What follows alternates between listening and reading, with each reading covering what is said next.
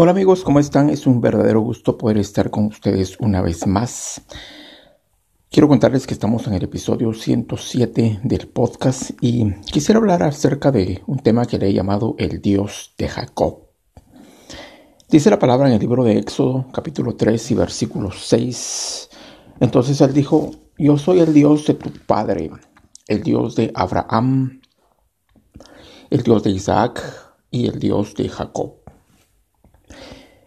La palabra habla acerca del Dios de Abraham, el Dios de Isaac y el Dios de Jacob. Y yo puedo entender cómo es que Dios es el Dios de, Abraham, porque Abraham fue el padre de la fe, fue eh, la persona que le creyó a Dios aún sin ver.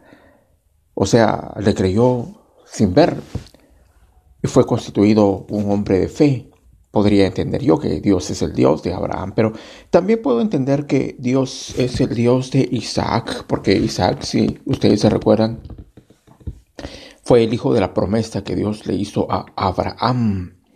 Cuando ya estaba viejito y no podía tener más, eh, no podía procrear más.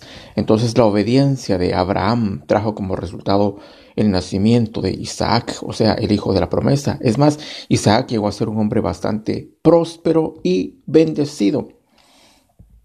Entonces como que hace sentido en nuestra mente eso de ah, sí, él es el Dios de Abraham, porque Abraham fue el padre de la fe, y también es el Dios de Isaac, porque Isaac era el hijo de la promesa, y Dios lo bendijo y fue próspero y fue muy rico y tuvo eh, tierras, tuvo riqueza, tuvo eh, animales, vacas, ovejas, en fin.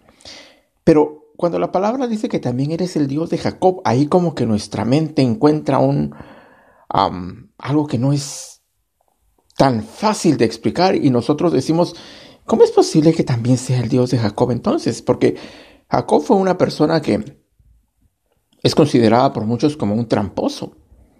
Jacob fue un hombre que cometió muchos errores Jacob fue un hombre que no le fue muy bien al principio en su vida, tuvo que salir huyendo para salvar su vida porque su hermano lo quería matar.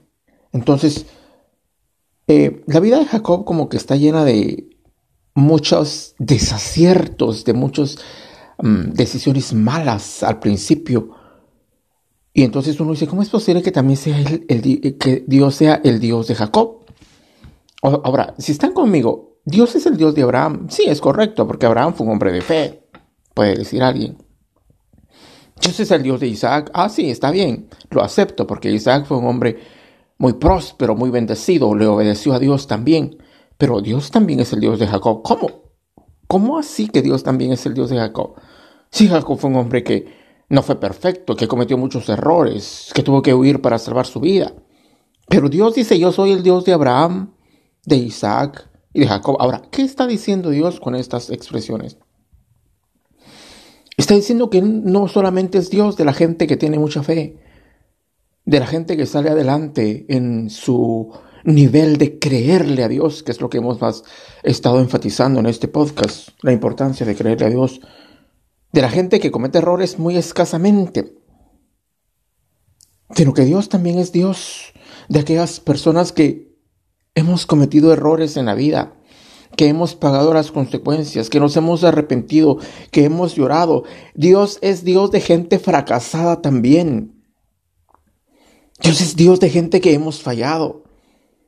Si Dios fuera Dios solamente de las personas que todo lo hacen bien todo el tiempo, entonces, nadie en el mundo, pienso yo, que podría llamar Dios a nuestro Dios, porque todos hemos cometido errores.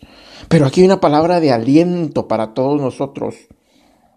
Aunque hayamos perdido nuestro temperamento, aunque hayamos estado bajo ataques de adicción, aunque hayamos estado ah, fallado en nuestra integridad, pero tenemos que recordarnos de que Dios también es el Dios de Jacob.